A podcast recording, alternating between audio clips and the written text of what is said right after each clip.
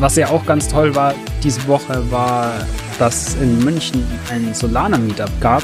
Und was mal wieder total erstaunlich war, wie viele Leute erstens überhaupt kamen zu dem Meetup und wie viele davon man noch gar nicht kannte. Willkommen zum Startup-Tagebuch von Alex und Corby. Wir warten nicht mehr länger auf die perfekte Startup-Idee sondern begeben uns auf das Abenteuer, komplett ohne Idee ein eigenes Unternehmen zu gründen. Hier im Startup-Tagebuch berichten wir euch von all unseren Ups und Downs und von jedem Schritt auf unserem Weg zum erfolgreichen Startup.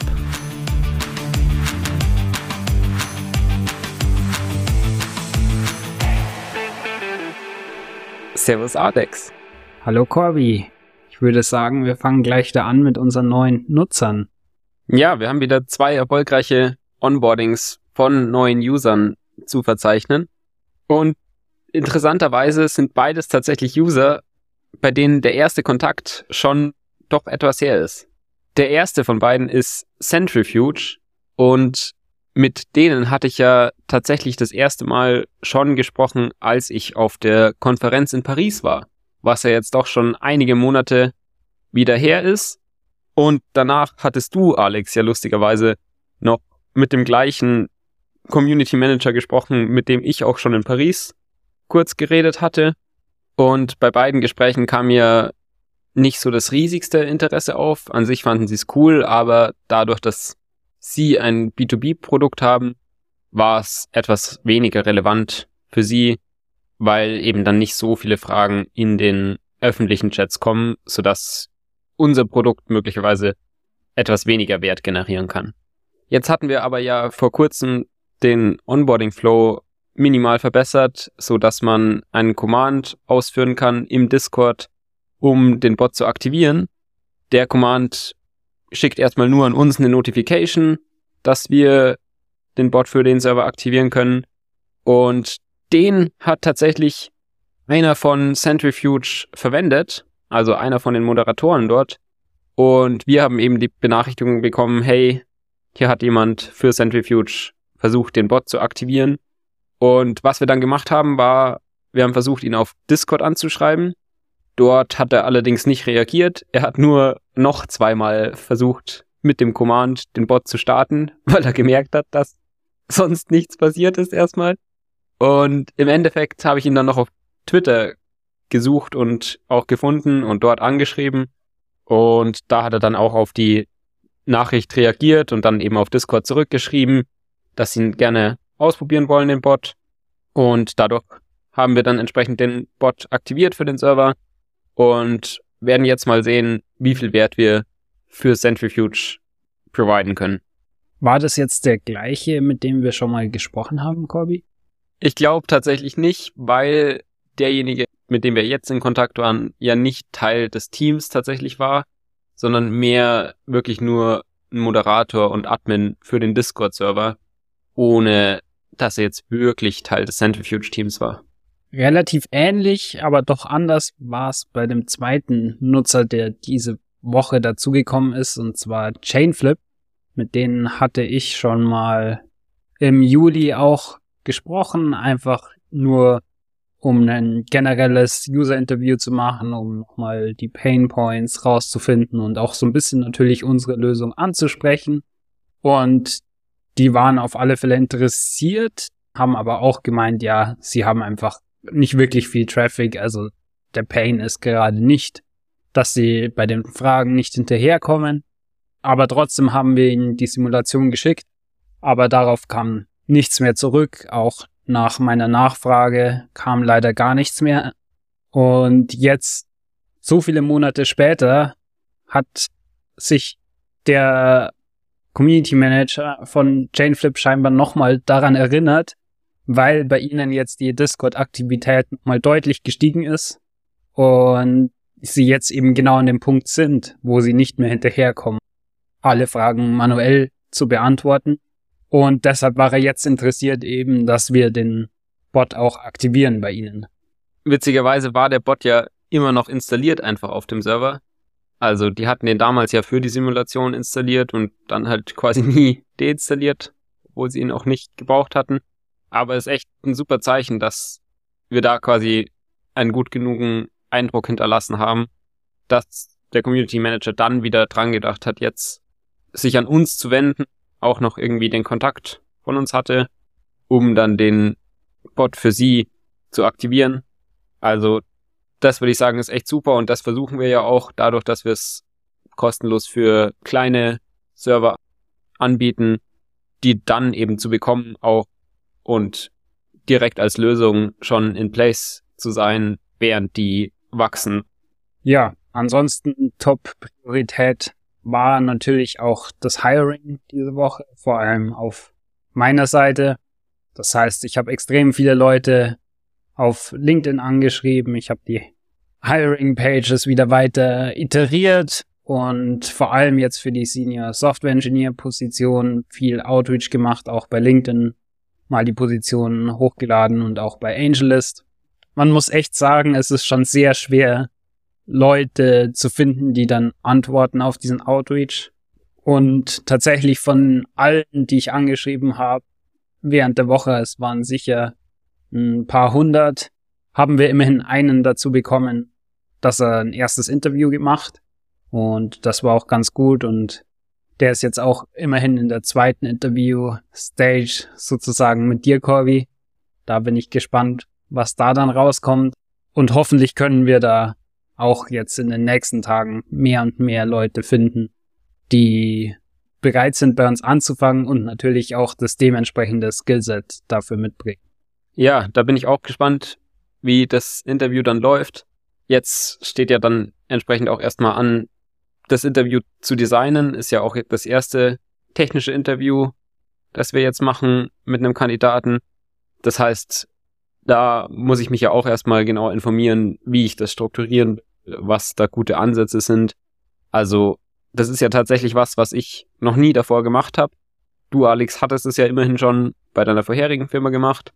Aber ich musste mich da eben nochmal genau informieren, mir vielleicht Beispiele anschauen und vielleicht Probleme überlegen, eben die ich dem Kandidaten dann geben kann, um so ein bisschen rauszufinden, wie viel Skill er hat und wie gut man vielleicht mit ihm kommunizieren kann und über verschiedene Lösungen reden kann. Ansonsten gibt's wie immer viele Product To-Dos. Immerhin haben wir jetzt die Änderungen drin, die wir für die Discord Verification gebraucht haben.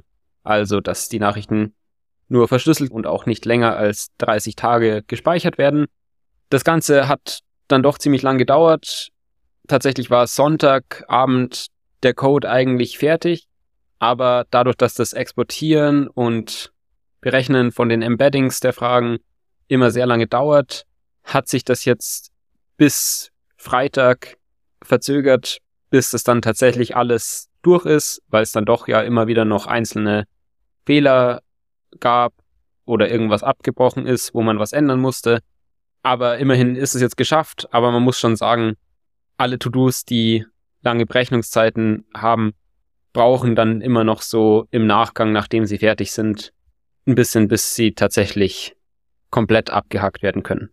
Das Positive daran ist, dass die Verifikation auch von der Seite von Discord jetzt auch angenommen wurde. Das heißt, wir können endlich über diese 100 Servergrenze hinaus wachsen.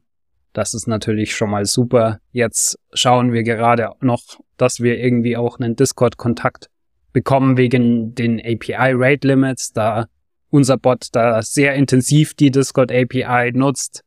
Und natürlich, je mehr Server wir onboarden, desto mehr API Calls müssen wir da auch machen und wir da schon sehr nah an den Rate Limits immer dran sind. Das heißt, es wäre gut, wenn wir da hoffentlich irgendwie einen Kontakt herstellen können, damit wir vielleicht einen API-Key bekommen, der ein bisschen höhere Rate Limits hat.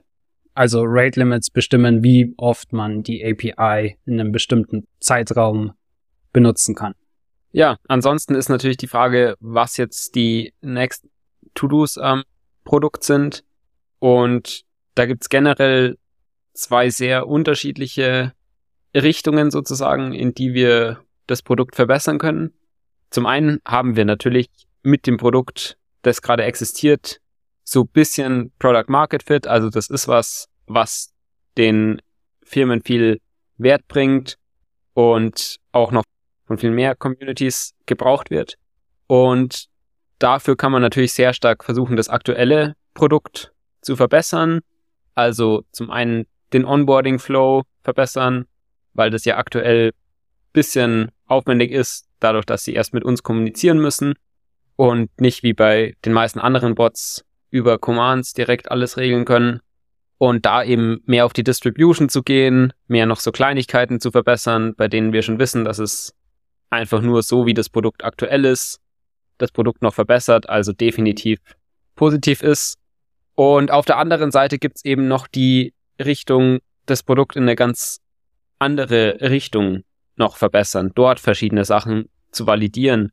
Also wir haben ja schon vor, so Customer Support allgemein zu lösen, später noch in Community Management insgesamt zu gehen und dafür zum Beispiel auch anzuzeigen, was sind die aktuell offenen Fragen, da vielleicht eine Möglichkeit geben, direkt aus einer Plattform, nämlich unserer Plattform eben, alle offenen Fragen abzuarbeiten, die von Discord kommen, von Telegram kommen und so weiter.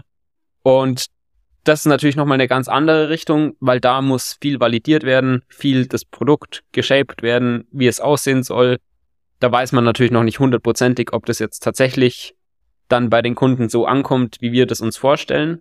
Aber auf der anderen Seite bringt uns das natürlich bisschen mehr Defensibility auch und auch eine Berechtigung gewissermaßen, dann deutlich mehr Geld nochmal zu verlangen, als die paar hundert Dollar pro Monat, die wir aktuell auch bei den größeren Communities für unseren Bot bekommen.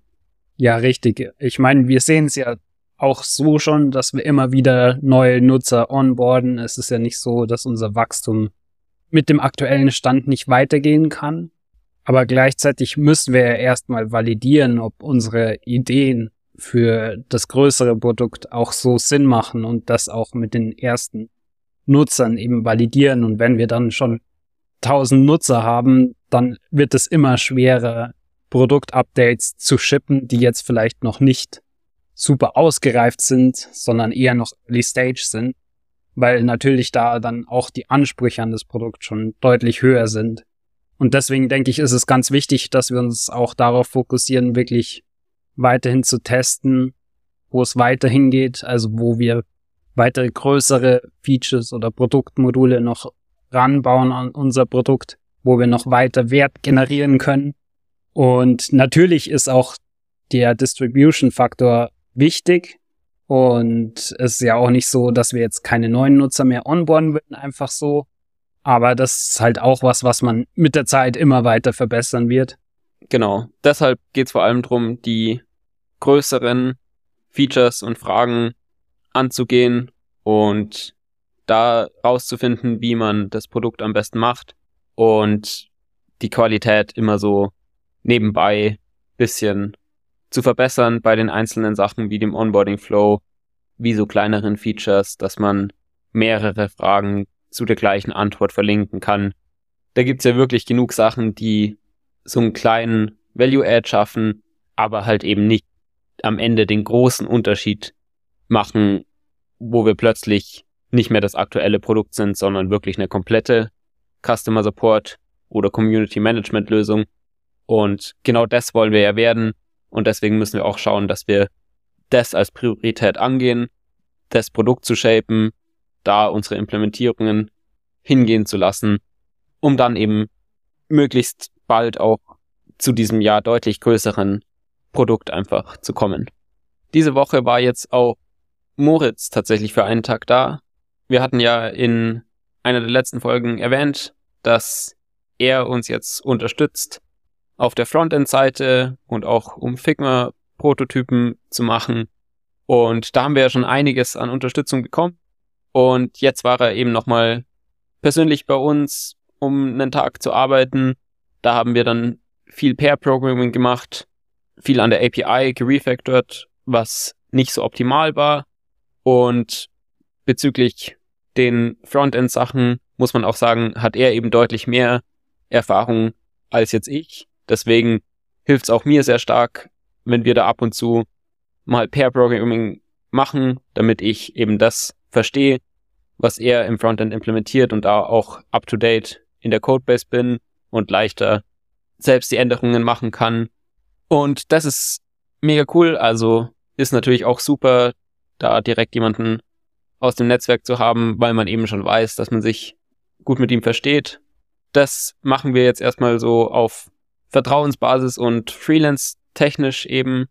Also bis auch irgendwie mal ein Investment überhaupt da ist, haben wir jetzt auch noch nicht die extremen Ressourcen. Und er hat aber auch einfach Lust, uns da zu unterstützen. Also ihm macht es auch Spaß, halt da von Anfang an mit dabei zu sein und mit uns da eben an diesem Projekt zu arbeiten, das am Anfang mitzushapen.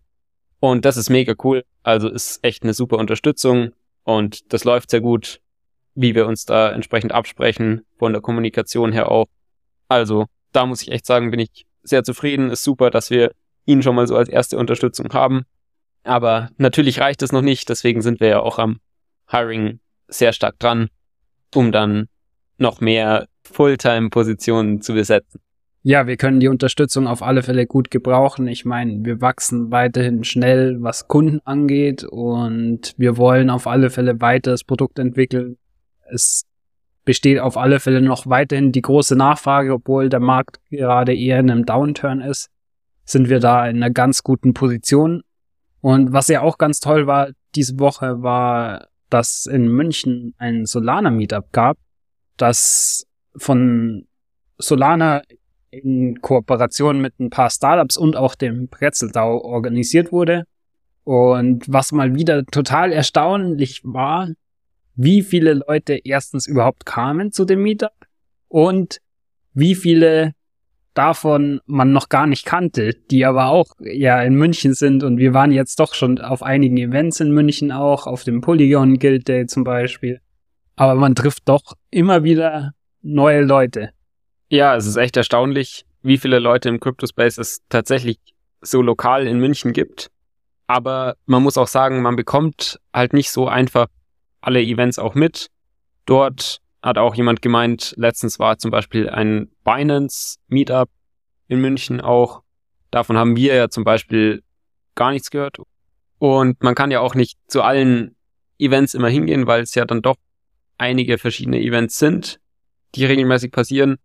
Aber umso cooler ist es natürlich, wenn man dann bei den Events wieder viele neue Gesichter sieht im Münchner Ecosystem. Und dann reden wir natürlich viel über unser Produkt. Mit den Leuten, die wir eh schon kennen, sind wir natürlich stark interessiert, wie es bei denen auch wieder läuft. Und von dem her sind solche Events auf jeden Fall mega cool. Auch einfach fürs Netzwerk und gleichzeitig trifft man potenzielle User. Und wenn das dann noch lokal ist, ist es natürlich extrem praktisch, weil man nicht extra dafür weit hinreisen muss zu einer Konferenz und eben das lokale Netzwerk in dem Space nochmal deutlich erweitert. Ja, freut uns auf alle Fälle zu sehen, dass das Ökosystem hier in München auch weiterhin stark wächst. Und bin schon gespannt, was jetzt die nächsten Tage wieder alles passiert. Sicherlich einiges. Gerade geht einfach so viel voran auf so vielen Fronten eben Hiring, Investment, Product, Onboarding von Kunden und so weiter und so fort. Also da ist sehr viel los und ich denke, da gibt es wieder einiges zu berichten in der nächsten Folge. Bis dann. Viel Erfolg. Ciao. Boom! Das war's mit dieser Woche vom Startup Tagebuch von Alex und Corby. Wenn ihr uns unterstützen wollt, überlegt doch mal, wer von euren Freunden am meisten Startup interessiert ist und schickt ihm diesen Podcast. Außerdem freuen wir uns natürlich über jede Bewertung oder persönliches Feedback. Macht's gut und bis zur nächsten Woche vom Startup Tagebuch.